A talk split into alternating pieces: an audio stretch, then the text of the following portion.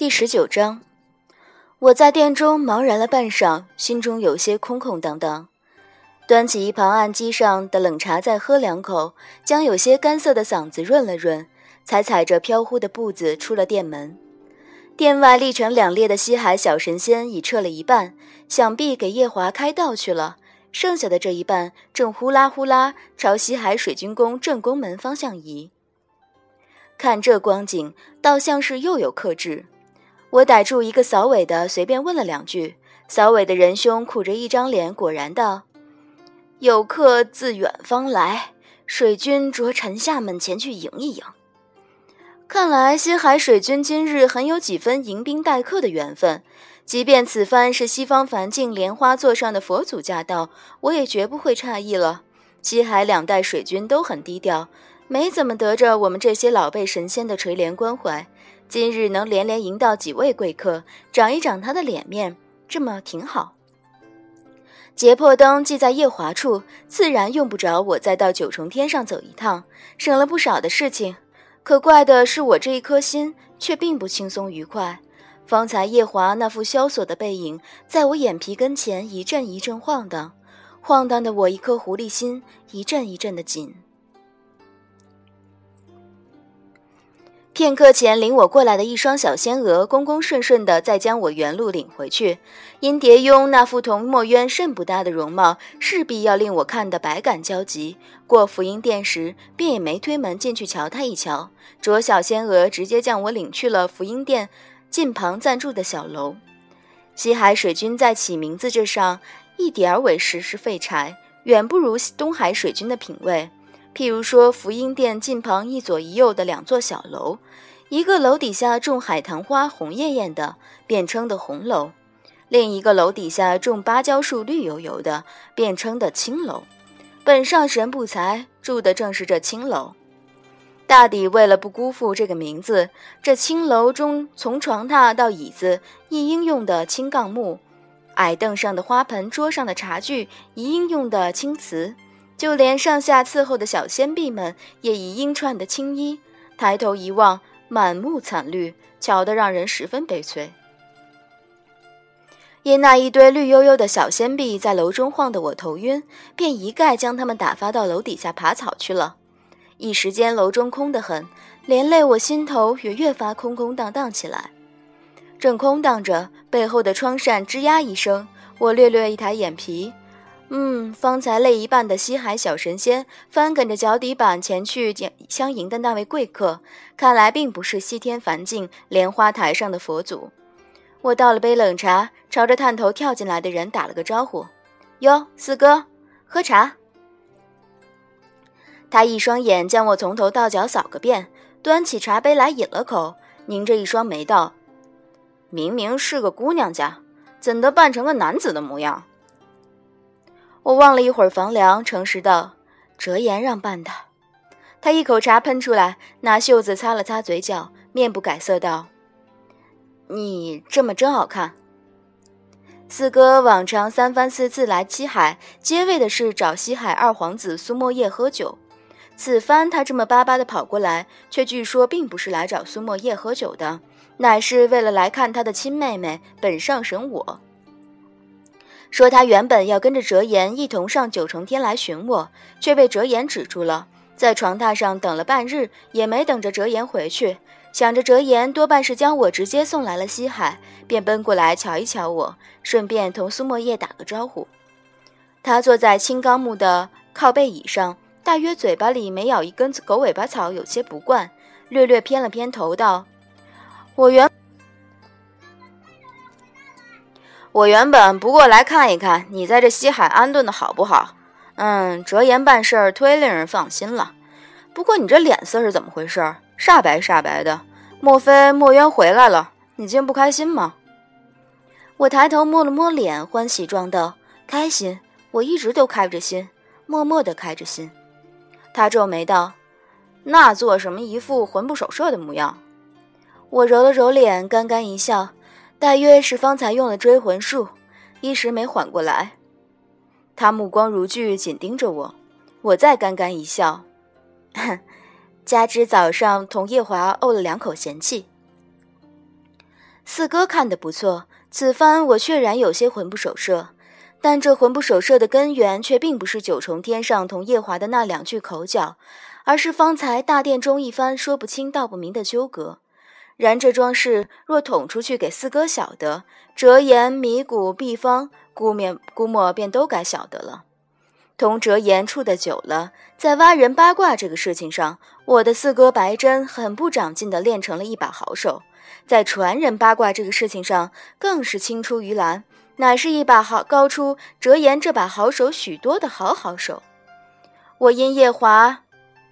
因团子而生的那场嫌弃，说来也算不得个八卦。不说，怕被他烦恼一下午；随便搪塞一个，同他说了，便同个干净。一番计较后，我喝了口茶水润嗓子，挑挑拣拣将九重天上这趟口角与他全说了。他歪在靠背椅上，竖起耳朵怯怯听着。待我说完后，半晌，抬头看着我，古怪一笑，道。你一向觉得自己年事高辈分老，即便真有个不懂事儿的小辈得罪了你，也不屑同他们计较。你同叶华的这桩事，听你这么一说，谈感情我自然站在你这一边，但以利上，倒是并不觉得夜华有什么错。那阿离才多大一个娃娃，你为他喝了那么些酒，醉得七八个时辰都没醒来，也不派个人报夜华一声。他们天上的龙族打架打得好，医术却向来不佳。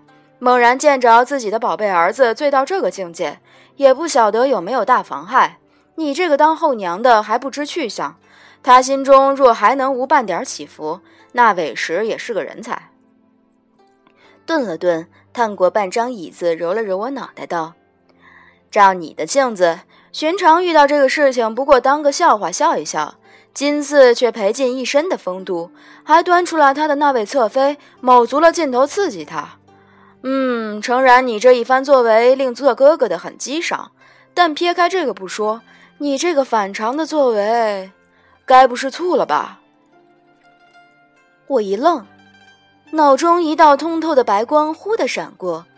自青丘上九重天的这两日，我心中常莫名的一抽一抽，度量也没往日宽厚。见着素锦那位典范，便周身上下的不舒爽，受不得团子他爹说我半句不是。今日又魂不守舍半日，原是，原是我醋了。我竟一直在醋着，我这一醋竟醋了这么久，我醋了这么久，自个儿竟半点也没觉得。手中凉茶啪一声掉到地上，四哥慌忙跳开去。右手搭着左手心，猛地一敲，点头道：“你果然醋了。”我茫然了半晌，眼巴巴望着四哥，挣扎道：“不，不能吧？我长了他九万岁，我若动作快点儿，现下不仅孙子，怕曾孙都他这么大了。我一直觉得对不大住他，还心心念念给他娶几位貌美的侧妃。再说前日里他同我表那一趟白时。”我也没半分怦然心动的感觉，我也不是个没经过风月的。若我果真对他有那一般的念想，当他跟我表白时，我至少也该怦然心动一下吧。四哥一双眼睛亮了亮，他竟跟你表白了？哼，能一眼看中我带大的人，这小子忒有眼光，忒有眼光。喝了半晌，豪爽道：“至于你说的这个年龄。”年龄他原本就不是问题，我们阿爹不也不也大了二娘一万五千多岁，只要相貌登对就成了吗？我看你们的相貌就很登对。说到你想给他娶侧妃这个事儿，嗯，我记得从前折颜也心心念念要帮我娶个夫人，但你看娶了许多年也没娶成，嘿嘿，他觉得这四海八荒没一个女神仙配得上我。继而拍着我的肩膀做过来人状道。怦然心动这个段子固然是个好段子，可那也须得唱女角的有一个纤细敏感的心啊。纵然你是我亲妹妹，我也得说一句公道话：你天生啊是少根筋的，做神仙做得不错，于风月却实打实是个外行。怦然心动这一型的，对于你而言太过热情活泼了些。似你这种少根筋的，只适合细水长流的。我额头上青筋跳了跳。他从桌案上捡出只茶杯，在指尖转了转，笑道：“听米谷说，夜华在青丘来住了四个多月。嗯，这细水虽流的忒短了些，不过我暂且先问一句：若他今后再不住青丘了，你可有遗憾？嗯，算了吧，你那根筋少的，遗憾不遗憾的，估计万儿八千年的才回得过味儿来。这么说吧，他若走了，你有没有什么不习惯的？”我额角上青筋再跳了跳，在这两跳之间，心中一颤。夜华在青丘住着时，初初几日，我确有不惯，但想着日后终要同他成婚，两个人早晚须得住在一起，也就随着去了。日日被他拖着散步，他做饭时我添个柴火，他批文书时我在一旁占个位子嗑瓜子看画本，夜里再陪他杀几盘棋。因我想着同他成婚后千秋万载都这么过，便渐渐的十分习惯。